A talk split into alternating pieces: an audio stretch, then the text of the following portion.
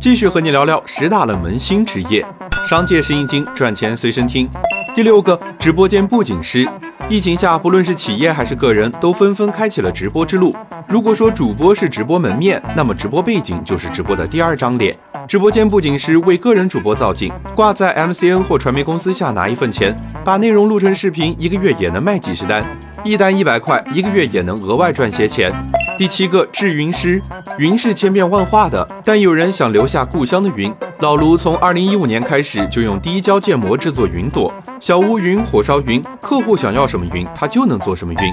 几年的时间，他和团队售出了二十多万朵云，也做出了一百万的销售额。第八个铸甲师。重现古代士兵将士的甲胄，就是铸甲师们的日常生活。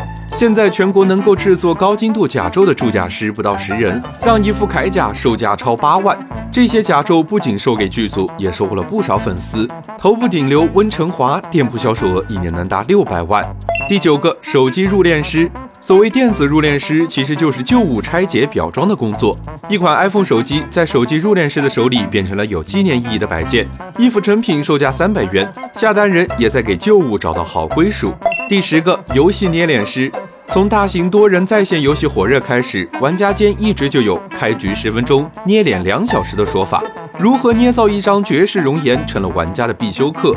职业捏脸师通过 PS 软件优化材质，按照玩家需求定制捏脸数据，月入在几千元。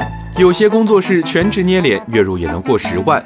这些冷门的新职业，你怎么看？